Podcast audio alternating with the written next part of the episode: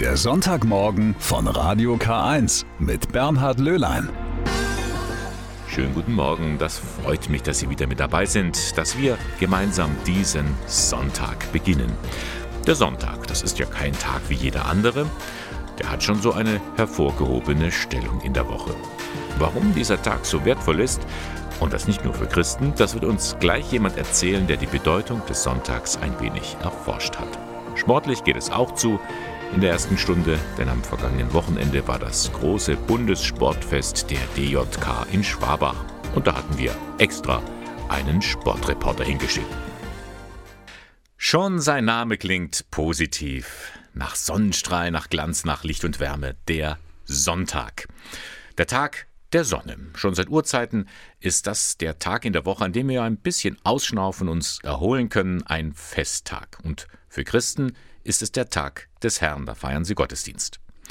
Im Lauf der Jahrhunderte hat sich die Bedeutung des Sonntags immer wieder geändert, so zählt Sonntagsarbeit heute in vielen Berufen selbstverständlich dazu. Und wenn wir auf den Kalender schauen, dann sehen wir, der Sonntag ist der letzte Tag der Woche. Noch bis in die 70er Jahre war es der erste Tag der Woche. Was macht den Sonntag nun eigentlich aus? Und darüber möchte ich mich jetzt mit dem Theologen Jürgen Bersch unterhalten. Er ist Professor für Liturgiewissenschaft an der Katholischen Universität Eichstätt-Ingolstadt. Guten Morgen, Herr Bersch. Guten Morgen. Gehen wir mal ganz weit zurück bis in die Welt der Antike. Woher kommt es, dass so ein Tag in der Woche besonders hervorgehoben wird?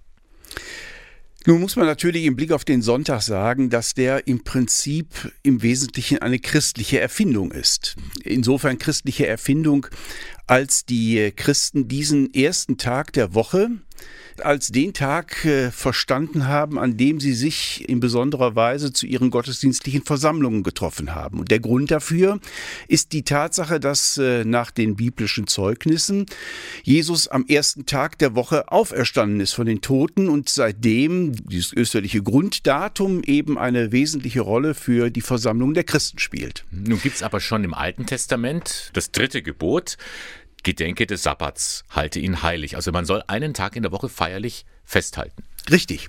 Und äh, das ist allerdings im Judentum der Schabbat, der Sabbat, also der letzte Tag der Woche, der siebte Tag. Im Hintergrund steht natürlich die Vorstellung der Schöpfungsordnung in der Sieben-Tage-Woche. Der siebte Tag ist der Tag, an dem Gott geruht hat, auf, im Blick auf sein Schöpfungswerk. Und äh, das ist dann eben der äh, Impuls gewesen im Judentum, diesen Tag ebenfalls mit einer Arbeitsruhe zu versehen, ihn auch zu verstehen als einen Tag, an dem die Menschen einfach einmal frei sind von dem, was sonst zu ihren Zwängen gehört. Und von daher äh, bekommt der Schabbat kommt die Schabbatruhe, die Sabbatruhe, äh, eine wesentliche auch soziale Funktion und soziale Bedeutung. Könnte man so weit gehen zu sagen, der Sonntag der Christen ist das, was früher bei den Juden der Schabbat war? Im Prinzip schon. Man muss sich vor Augen halten, das Jahr 321, äh, also vor 1700 äh, Jahren, äh, Kaiser Konstantin den Sonntag, den ersten Tag der Woche im Römischen Reich, zu einem Tag macht, der der Tag der Arbeitsruhe sein sollte.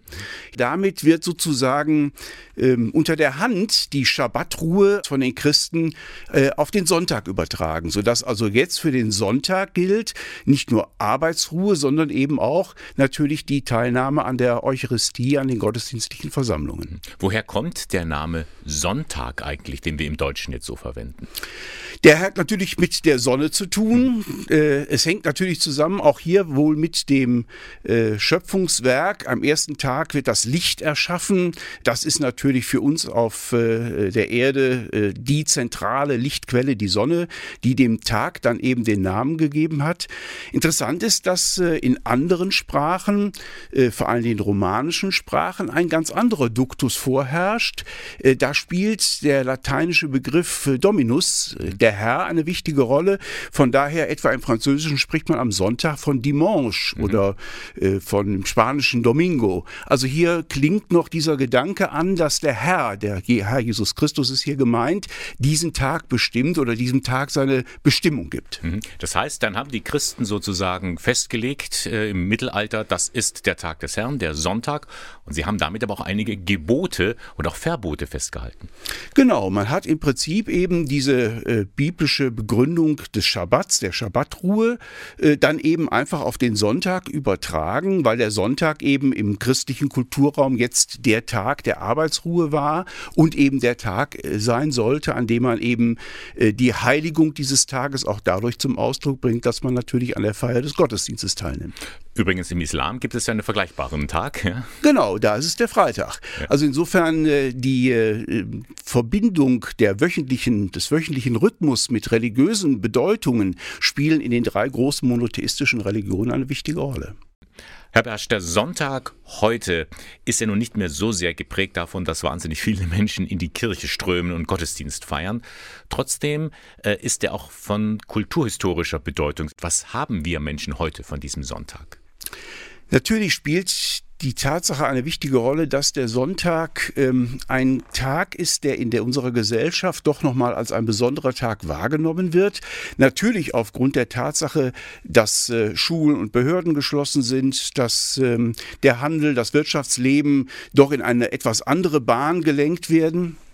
Also von daher kann man sagen, dass äh, der Sonntag für unsere Gesellschaft eine Möglichkeit schafft, dass wir ganz bewusst auch einen Tag in der Woche aus den Zwängen aussteigen, aus den ökonomischen Zwängen aussteigen. Wir sind eben nicht nur für Arbeit und für den Broterwerb da, sondern wir haben eben auch, und das macht der Sonntag eben deutlich, auch gesamtgesellschaftlich deutlich, wir haben eben auch eine Zeit, die frei für uns ist, wo wir äh, nicht für Zwecke gebunden werden, sondern wo wir zweckfrei auch leben können. Also insofern ist das sicherlich eben auch eine kulturelle Errungenschaft, die mit dem christlichen Sonntag zutiefst verbunden verbunden ist. Mhm. Lassen Sie uns noch auf einen Gedanken zu sprechen kommen, der gerade im Lockdown wieder Aufmerksamkeit gefunden hat. Die Deutsche Bischofskonferenz hat verabschiedet und deutlich festgehalten, dass in Zeichen dieses Lockdowns während der Pandemie die Christen, die Katholiken von der Sonntagspflicht entbunden sind. Viele werden gedacht haben, aha, sowas gibt es immer noch, die Sonntagspflicht? Mit der Sonntagspflicht, der Begriff Pflicht ist natürlich ein problematischer Begriff. Ja. Ähm, damit ist eigentlich etwas ganz anderes gemeint. Gemeint ist damit eigentlich, dass es sozusagen einen inneren Drang in uns Christen geben sollte, müsste, einmal in der Woche eben in der gemeinschaftlichen Versammlung der Gemeinde eben Gottesdienst zu feiern.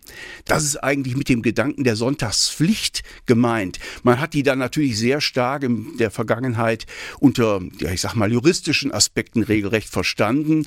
Es geht aber eigentlich um dieses innere Müssen. An diesem Tag muss man irgendwo zusammenkommen, weil davon wir Christen leben. Ja, wenn man dann schon von Pflicht spricht für den Christen, könnte man ja auch das ein bisschen umdrehen und sagen, Sonntagspflicht könnte sein, ich besuche an diesem Tag Menschen im Seniorenheim oder einen einsamen Nachbarn, dass man das so zu seiner Grundhaltung machen würde. Auch das ist sicherlich ein wesentlicher Aspekt, der damit verbunden ist. Mhm. Äh, zur Sonntagspflicht gehört sicherlich nicht nur die Vorstellung, äh, an der Feier des Gottesdienstes teilzunehmen, sondern eben auch diesen Tag äh, in besonderer Weise zu nutzen für das, was sonst vielleicht nicht so leicht möglich ist. Zeit zu haben für die Familie, für andere, ähm, einen Besuch zu machen, zu dem ich sonst vielleicht nicht so leicht käme. Auch das sind ja durchaus wichtige Aspekte, die eben zur sozialen Dimension Dimension des Sonntags dazugehören. Herr Bersch, was könnte man denn tun, um den Sonntag wieder mit Sinn zu erfüllen? Ich denke, auf der einen Seite spielt sicherlich eine wichtige Rolle die Frage, wie wir unsere Sonntagsgottesdienste zum Beispiel feiern. Also der Gottesdienst müsste wirklich eine Feier sein, zu der die Menschen gerne kommen können.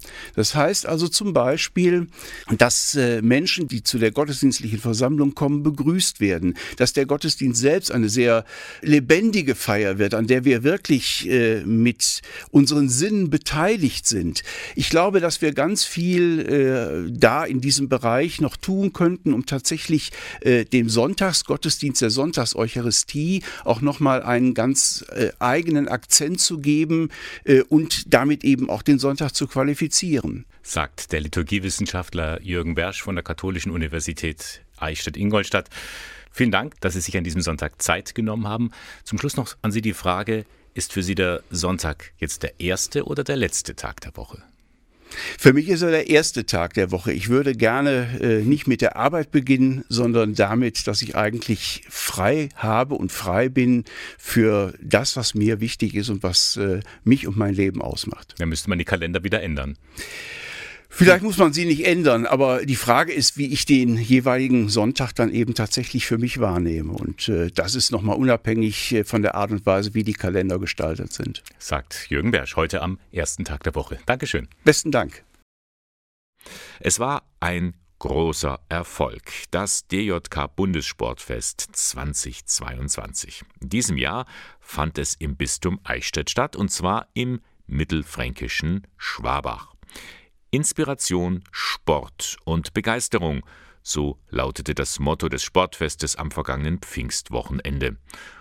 DJK steht für Deutsche Jugendkraft und ist ein Sportverband innerhalb der katholischen Kirche. Für uns vor Ort in Schwabach war Harry Heckel mit am Start. Fertig! Auf geht's, Julia! Auf, Julia! Höchstleistungen beim DJK Bundessportfest 2022. Bereits zum zweiten Mal ist das Bistum Eichstätt Gastgeber der Veranstaltung. Und da war richtig viel los. Rund 2500 Sportlerinnen und Sportler sowie deren Betreuer waren zu Gast in Schwabach. Die Arbeit, die der katholische Sportverband in Deutschland leistet, ist nicht zu unterschätzen. Immer wieder bringen die etwa 1100 deutschen Vereine sportliche Talente auf Weltniveau hervor. So Stefanie Hofschläger, die DJK-Generalsekretärin. Also es ist insofern schon ein Grundstein dafür, weil hier auch die Sichtungen für unsere Nationalmannschaften, kann man sagen, oder unsere Bundeskader sind, die dann tatsächlich auch international bei den katholischen Weltmeisterschaften unterwegs sind. Also es hat Sportler gegeben, die in unseren Bundesauswahlen waren, wie Dirk Nowitzki. Insgesamt gab es am Pfingstwochenende fast 200 Wettkämpfe in 14 Sportarten. Das Motto des DJK Bundessportfests Inspiration, Sport und Begeisterung ist gut gewählt, denn Glaube und Sport beflügeln sich gegenseitig. Bernhard Martini, der Präsident des DJK Diözesanverbands Eichstätt, meint, dass geistige als auch sportliche Höchstleistungen nur in einer Gemeinschaft möglich sind. Im Sport hat man Gemeinschaft und äh, die Religion ist letztendlich auch eine Gemeinschaft. Und ich denke, und die Orientierung ist, man hat so viele Möglichkeiten, den Menschen mit beiden Dingen zu erreichen, indem man in diese Gemeinschaft eintritt. Und Religion und Sport ist so viel mehr als nur diese beiden Worte. Und deswegen finde ich, dass äh, Sport und Religion eigentlich eine Einheit ist und ziemlich zueinander gehören. Und diese Einheit zwischen Sport und Glauben ist nicht nur bei den Wettkämpfen gestärkt worden. Am Pfingstwochenende gab es zudem ein buntes Rahmenprogramm. Neben Bands und DJs gab es auch einen Feldgottesdienst mit Bischof Gregor Maria Hanke. Dabei betonte er die Wichtigkeit des Sports und unterstrich die herausragende Rolle der DJK Sportverbände. Allein im Bistum Eichstätt hat der katholische Sportverband über 30.000 Mitglieder. Bischof Gregor Maria Hanke. Der DJK ist auch bei uns im Bistum einer der ganz großen Verbände, der also in die Breite geht. Und ich habe ja auch ausgeführt, wie wichtig der Sport ist, wenn unser Personensein äh, gebunden ist an die Erfahrung des Leibes, dann hat der Sport auch eine ganz wichtige Funktion für die Entfaltung des Personenseins. Hervorzuheben ist neben den sportlichen Wettkämpfen und den Abendveranstaltungen auch die Organisation.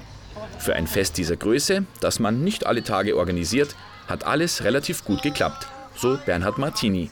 Wir sind echt positiv beeindruckt über die Fröhlichkeit der Teilnehmer. Also es gab, auch wenn man Wartezeiten hat oder sonst irgendwas war, keine negativen äh, Stimmungen, sondern jeder ist froh, sich wiederzusehen.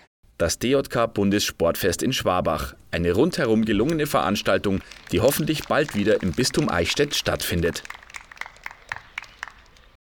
Noch ein kleiner Nachtrag zum Bundessportfest, von dem wir vorhin berichtet hatten.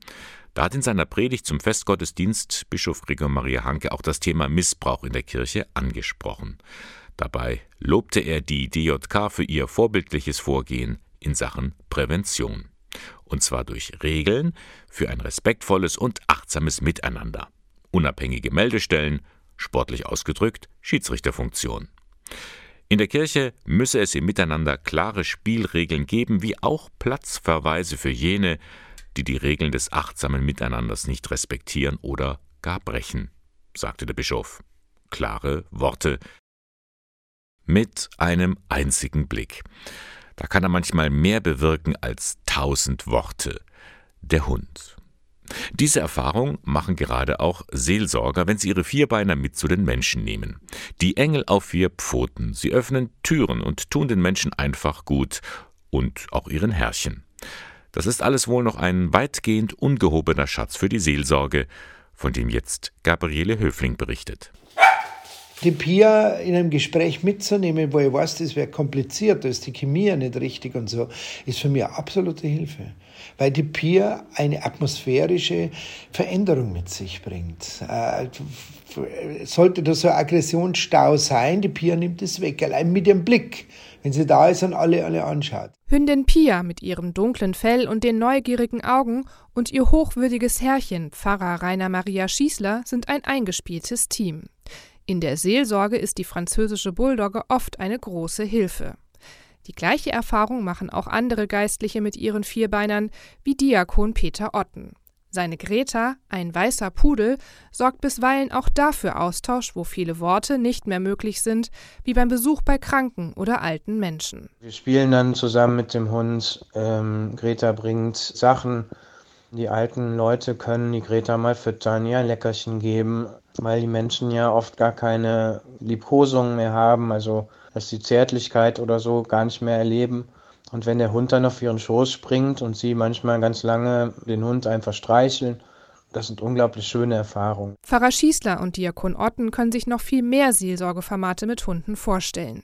Gezielte Spaziergänge zum Beispiel oder so gottesdienstliche Formate, dass man sich draußen trifft und wir irgendwie so ähm, kurze weiß ich auch nicht, so geistliche Impulse zusammen haben, also kleine Gottesdienste feiern. In der Gemeinde von Pfarrer Schießler sind Hunde sogar in der Kirche regelmäßig beim Gottesdienst dabei. Überhaupt ist es bei uns selbstverständlich, dass wer kommt zum Gottesdienst am Sonntag und seinen Hund mitnimmt, das ist okay. Absolut okay. Bei uns kommen die Leute mit dem Hund an alleine, gehen ins vor zur Kommunionausteilung. Aber da, da muss man einfach auch praktisch denken. Nicht jeder hat einen Hund, der alleine zu Hause bleibt. Dann ist der Lord daheim und bellt und hault und heult aus der Ärger mit dem Nachbarn. Aber nicht nur die Gläubigen, auch die Seelsorger selbst profitieren von den gutmütigen Vierbeinern und sehen in ihnen wunderbare Geschöpfe Gottes. Peter Otten. Weil wir ja glauben oder darauf vertrauen, dass wir von Gott so angenommen sind, wie wir eben sind und dass Gott keine Bedingungen stellt und so. Und das ist leicht dahergesagt. Und aber ein Hund, äh, der lebt das jeden Tag. Also beim Hund hast du wirklich den Eindruck, du bist der großartigste Mensch äh, der Welt und ähm, das ist was, was total beglückend ist. Ja, Hund Greta bellt da nochmal. Heute ist ihr Tag. Heute ist der 12. Juni, der Tag des Hundes. Und wie wir gehört haben, immer öfter werden die Vierbeine auch in der Seelsorge eingesetzt. Bleiben wir noch mal kurz beim Tag des Hundes, der ja heute ist. Der Hund ist der beste Freund des Menschen, heißt es. Ob Hütehund, Hofhund oder Blindenhund, die Hunde haben seit Jahrhunderten viele Aufgaben unternommen. Neuerdings, wir haben es gehört, auch in der Seelsorge. Zum Beispiel Lucky ist er immer unterwegs. Er arbeitet als Therapiehund im Caritas Pirkheimer Seniorenheim im Altenfurt. Das liegt im Norden der Diözese Eichstätt. Annika Teiber-Groh hat ihn dort besucht. Lucky, aufstehen. Komm. Und hallo. Lucky, hallo. So. Lucky, sitz. Und hallo. Ja, so, hallo. Die Hand nach unten halten, die offene Hand, dass es sie nicht verletzt. Reihum alle begrüßen. Das ist Luckys erste Aufgabe, wenn er zur Gruppenstunde mit seinen Senioren kommt. Und die meistert er mit Bravour. Ein Dutzend Bewohnerinnen aus dem Seniorenheim in Nürnberg-Altenfurt freut sich schon jede Woche auf ihn. Lucky ist ein Schäferhund-Mischling, sieben Jahre alt und der erste Therapiehund, der im Caritasverband der Diözese Eichstätt ausgebildet wurde. Bei den Senioren hat er wichtige Aufgaben, wie seine Besitzerin und Stationsleiterin Anna Seitz erklärt. Er ist halt einfach nur für jedermann da. Und äh, seine ruhige Art, das nehmen die Menschen mit, dass sie sagen, die verlieren die Angst. Und sie werden auch die nervösen Menschen oder die depressiven Menschen, die aggressiven Menschen oder die Wegläufer werden auch durch den Lucky ruhiger. Wenn er dann merkt, den einen geht es nicht gut, dann legt er sich vor denen vor die Füße hin oder tut seine Pfote auf die Füße. Ganz ruhig und entspannt. Und dann kommen wir noch und reden halt ein bisschen, aber der Lucky leistet die Vorarbeit. Einmal pro Woche findet mit einer Gruppe Senioren eine Hundestunde mit Lucky statt. Aber auch sonst ist er im Heim dabei.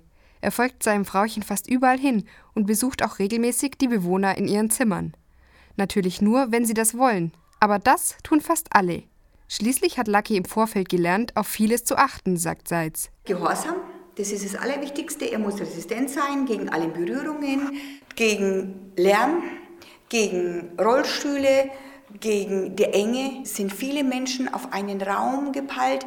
Da muss er ganz ruhig bleiben. Rollatoren, da muss er ganz ruhig bleiben. Da muss er entweder Fuß gehen oder er muss sich ganz ruhig verhalten. Und das hat er gelernt von Anfang an. Sein Können beweist Lucky gern. Zum Beispiel, indem er den Bewohnern hilft, etwas Heruntergefallenes aufzuheben. Das schnappt er mit dem Maul und legt es in ein Körbchen. Lucky ins Körbchen, ins Körbchen, ins Körbchen. Bring den Kopf. Fein gemacht, super, ganz gut. Aber auch richtig Action gibt es bei Lucky. Spätestens dann, wenn er einen großen Reifen sieht, durch den er springen kann.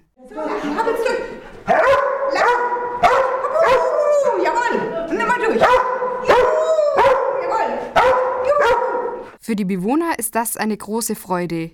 Wie zum Beispiel für die 96-jährige Ingeborg Wünsche. Der Lucky ist der Beste, den es gibt. Der ist so lieb und, und verständnisvoll. Er hilft, wenn er irgendwie helfen kann. Und er macht alles, hebt was mit auf, wenn es unten fällt oder so. Also der Lucky ist unbezahlbar. Und dass diese Liebe auf Gegenseitigkeit beruht, beweist Lucky gleich am Ende der Stunde. Er springt Wünsche auf den Schoß und schlägt sie von oben bis unten ab. Ja, und dann muss ich seine Frau wünschen.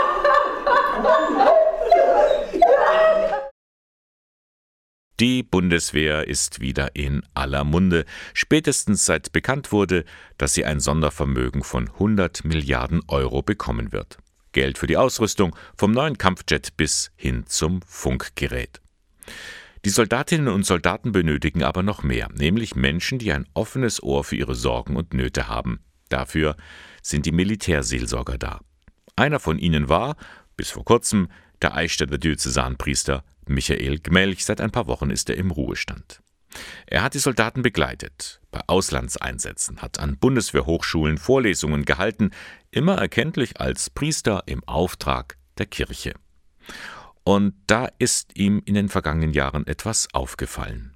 Die Einstellung zur katholischen Kirche hat sich massiv geändert. Also ich habe noch nie in einer solchen Aggressivität erlebt, dass Menschen mir sagen, Herr Pfarrer, also nichts gegen Sie, aber Sie vertreten eine Institution, die zu den blasphemischsten Institutionen dieser Welt gehört. Oder Sie gehören doch auch zum Club zur Förderung von Pädokriminalität. Oder da sitzen doch die alten Greisen Opis im Vatikan und bilden sich ein, uns sagen zu wollen, wie wir zu leben hätten und was wir zu tun und zu lassen haben, läuft nicht. Gemelch spürt, er wird in Sippenhaft genommen. Das macht ihn zornig. Nicht auf die größtenteils jungen Leute, er ist wütend auf seine Kirche. Ja, natürlich, weil ich für eine Kirche einstehe, die keine Angst macht, für eine Kirche einsteht, die die Freiheit und Schönheit des Evangeliums verkünden möchte, die ähm, zurückgeht auf, auf Jesus, der, der sagt, kommt zu mir und ich nehme eure Lasten ab und so weiter. Und es ist genau das Gegenteil, was eben sehr, sehr viele erleben und erfahren und damit definitiv abgeschlossen haben. Die Menschen stimmen mit den Füßen ab. Sie verlassen die Kirche, enttäuscht darüber, dass die Bischöfe auch zehn Jahre nach dem Bekanntwerden der zahlreichen Missbrauchsfälle nicht entscheidend handeln. Betroffen sein allein reicht nicht. Es ist ein systemisches Problem. Da möchte ich den Bischöfen in unserer Kirche die Systembrille aufsetzen und sagen, ja, es hängen verschiedene Dinge einfach äh, ursächlich damit zusammen. Und zwar Klerikalismus, dieses männerbündnerische Tun, Priesterauswahl, Priesterbild, Kirchenbild, Geschlechtergerechtigkeit. Zugänge von Frauen zu Ämtern und so weiter. Die Systembrille, das ist aber nur eine von zwei Sehhilfen. Als ausgebildeter Psychotherapeut und Begleiter von traumatisierten Menschen möchte Michael Gemelch den Bischöfen noch eine andere Brille verordnen, nämlich die Traumabrille. Dass sie sich stark machen für eine erneuerte Sexualmoral, dass man die Aufklärung äh, über die Folgen sexualisierter Gewalt äh, vorantreibt, äh, schon bei kleinen Kindern, Jugendlichen, damit sie sich wehren können, also Frühwarnsysteme einzuschalten und dass natürlich auch unabhängige Aufklärungskommissionen installiert werden mit allen Pflichten und Rechten äh, und dass die Staatsanwälte eigentlich Zugang haben sollten zu dem, was äh, Personalaktenlagen sind. Seine Erkenntnisse hat er nun in einem Buch zusammengefasst. Darin fordert er auch ein starkes Zeichen der Bischöfe, damit alle erkennen, die haben verstanden. Im Alten Testament haben Menschen, Könige zum Beispiel, die tatsächlich sagen, ja, ich habe äh, Trauer, ich habe Buße zu tun, ihre Kleider zerrissen und sind dann ein Jahr lang in Sack und Asche gegangen als Zeichen, dass sie es wirklich ernst meinen. Es bräuchte tatsächlich eine kollektive Maßnahme, dass ein Ruck durch unsere bundesdeutsche Kirche geht, wo alle begreifen, die Bischöfe machen jetzt wirklich ernst. Sie können das alles nachlesen in dem Buch von Michael Gmelch. Es heißt, hört endlich auf damit, nur betroffen zu sein. Missbrauchsthema und die Bischöfe. Erschienen ist es im Echter Verlag. Es kostet 14,90 Euro.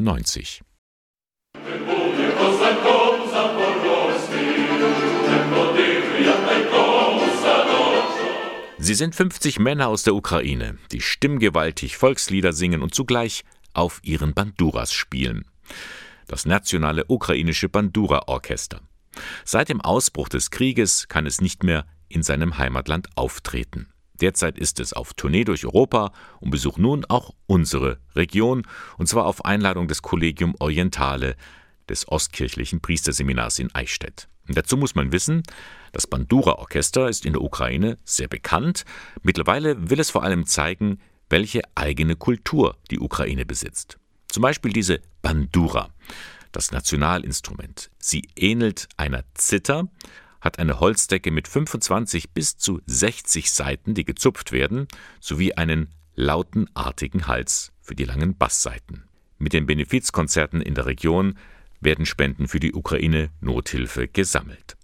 Und hier sind die Termine, wo Sie das nationale ukrainische Bandura-Orchester sehen, und erleben können. Und zwar morgen schon, am 13. Juni, in der Stadtpfarrkirche in Beingries. Beginn ist um 19 Uhr. Dann am Dienstag, 14. Juni, da tritt das Ensemble im Festsaal des Stadttheaters Ingolstadt auf, und zwar um 20 Uhr. Und schließlich noch das Konzert in Eichstätt am Mittwoch, 15. Juni um 19.30 Uhr. Das Konzert findet dann statt in der Aula der Katholischen Universität.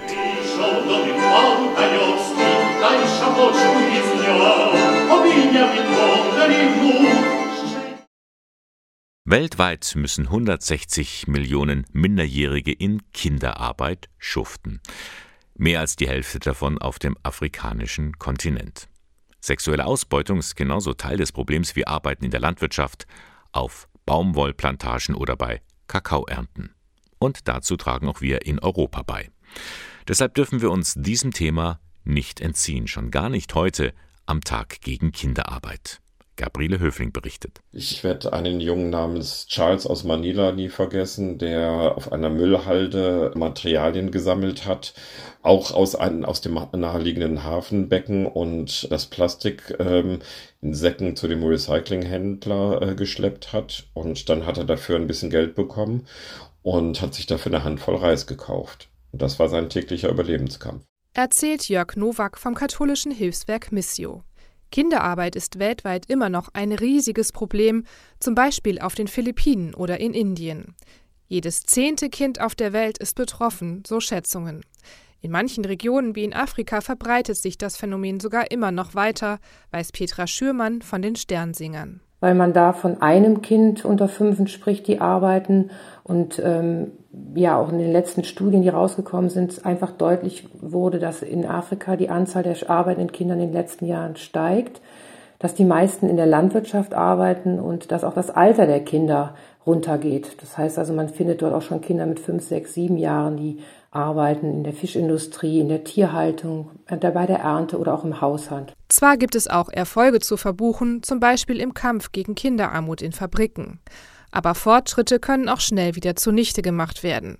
Etwa wenn äußere Faktoren wie Corona oder auch Kriege die Situation von Familien verschlechtern, sodass das verdiente Geld der Eltern nicht mehr reicht. Der Ukraine-Krieg führt natürlich auch dazu, dass die Preise weltweit steigen und dass auch in afrikanischen Ländern, in den Ländern, wo Kinderarbeit auch hoch ist, und sofort äh, wirkt sich das aufs Einkommen aus. Hunger ist, wird ein Thema und dann ist es natürlich auch klar, dass dann Kinder anfangen mitzuarbeiten, um diese gestiegenen Preise bezahlen zu können. Ein ausreichendes Einkommen der Eltern, gute Bildung der Kinder, das sind zwei der Schlüssel im Kampf gegen Kinderarmut. Und auch wir hier in Europa können etwas dazu beitragen indem wir fair gehandelte Schokolade, Kleidung und Handys kaufen zum Beispiel. Ein neues Gesetz soll außerdem dafür sorgen, dass in Produkten von Unternehmen keine Kinderarbeit mehr steckt.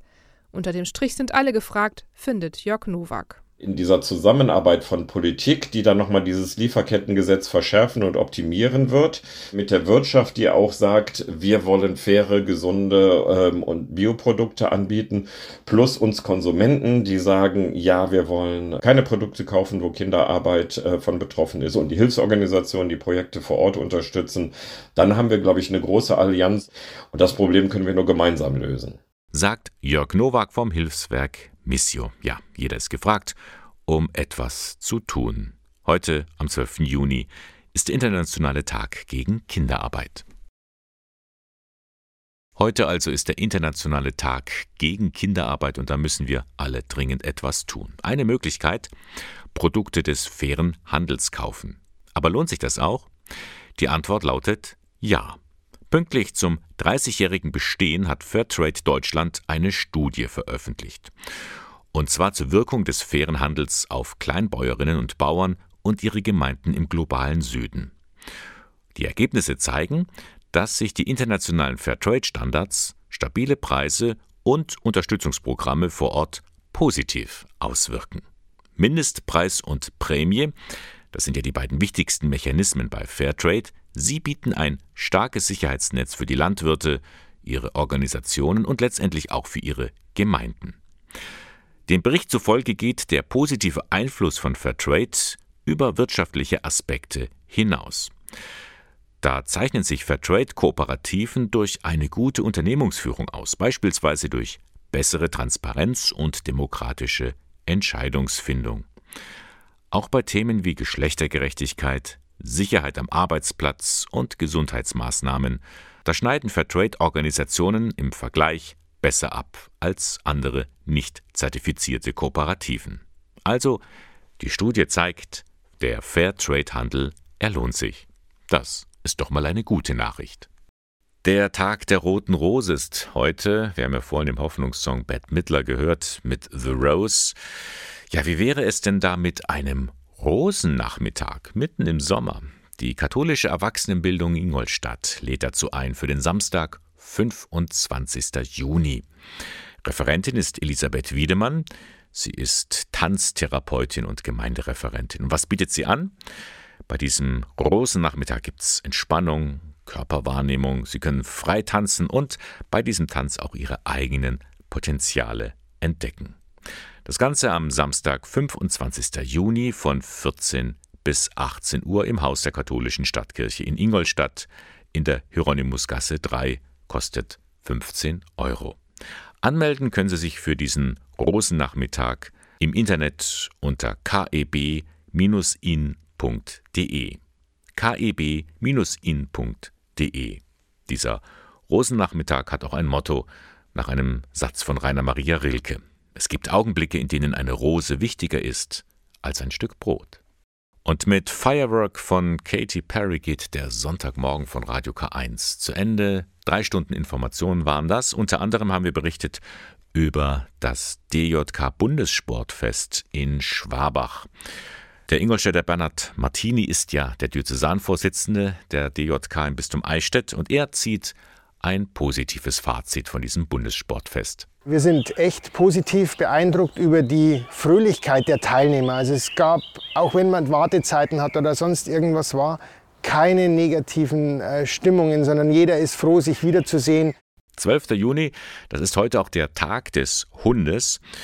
Pfarrer Rainer Maria Schießler, der hat ja die Pia und er ist überzeugt, seine Hündin ist eine große Hilfe bei der Seelsorge. Die Pia in einem Gespräch mitzunehmen, wo ich weiß, das wäre kompliziert, da ist die Chemie ja nicht richtig und so, ist für mich absolute Hilfe. Weil die Pia eine atmosphärische Veränderung mit sich bringt. Äh, sollte da so ein Aggressionsstau sein, die Pia nimmt es weg, allein mit ihrem Blick, wenn sie da ist und alle, alle anschaut. Und über die Bedeutung des Sonntags haben wir heute Morgen auch gesprochen. Ist dieser Sonntag nun der erste oder der letzte Tag der Woche?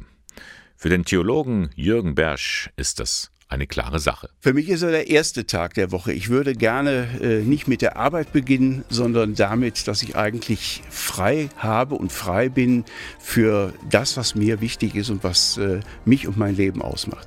Ja, und dann hoffe ich, dass das für Sie und für uns alle eine gute Woche wird. Das war der Sonntagmorgen von Radio K1, dem Kirchenfunk im Bistum Eichstätt. Sie finden uns dort in der Luitpoldstraße 2. Ihnen noch eine schöne Zeit. Bis zum nächsten Mal. Ihr Bernhard Löhlein.